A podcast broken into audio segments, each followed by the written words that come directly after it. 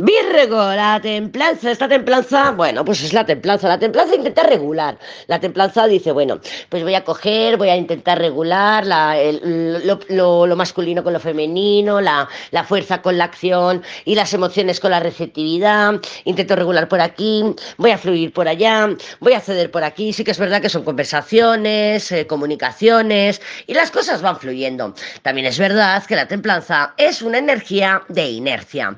¿Qué quiere decir? Que la inercia que ya, o sea, la, la dinámica que ya tiene, que ya está establecida, la templanza la continúa. Es una energía eh, cinética. Entonces, si hay algo que ya está iniciado, la templanza lo continúa. Ni picos, ni sobresaltos, ni caídas, ni bajadas. Continuidad.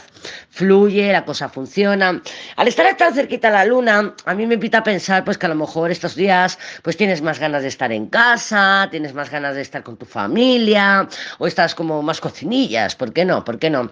Pero claro, esta luna tiene muy cerquita a los enamorados que le ha salido a Libra. Y la luna con los enamorados ya no es una energía de necesidad de estar en casa. Sí que puedes sentir la necesidad de estar en casa, pero hay incomodidad.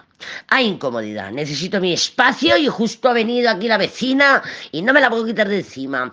Y yo esto me siento incómoda, ¿vale? Es un ejemplo que te he puesto. Pero hay incomodidad. Sí puedo tener necesidad de, apartarme, de, de llegar a mi centro, de regularme emocionalmente pero es incómoda. Hay algo ahí, es como que estás durmiendo y tienes ahí, yo qué sé, un garbanzo, ¿no? Como la princesa y el garbanzo.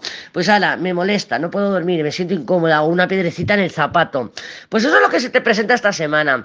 Ahora, ¿cómo te...? Porque lo suyo es que te quites el zapato, te sientes, diga, me voy a quitar el zapato, a ver si tengo una piedrecita en el zapato.